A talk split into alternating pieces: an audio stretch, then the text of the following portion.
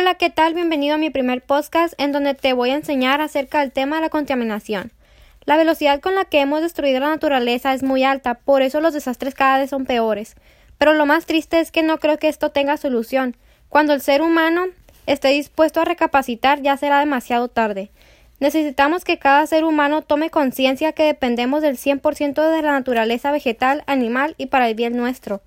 La, contaminación es la destrucción de sustancias u otros elementos físicos de un medio que provoca que éste no sea apto para el ecosistema. Esto se causa con las sustancias químicas de los residuos urbanos y el petróleo.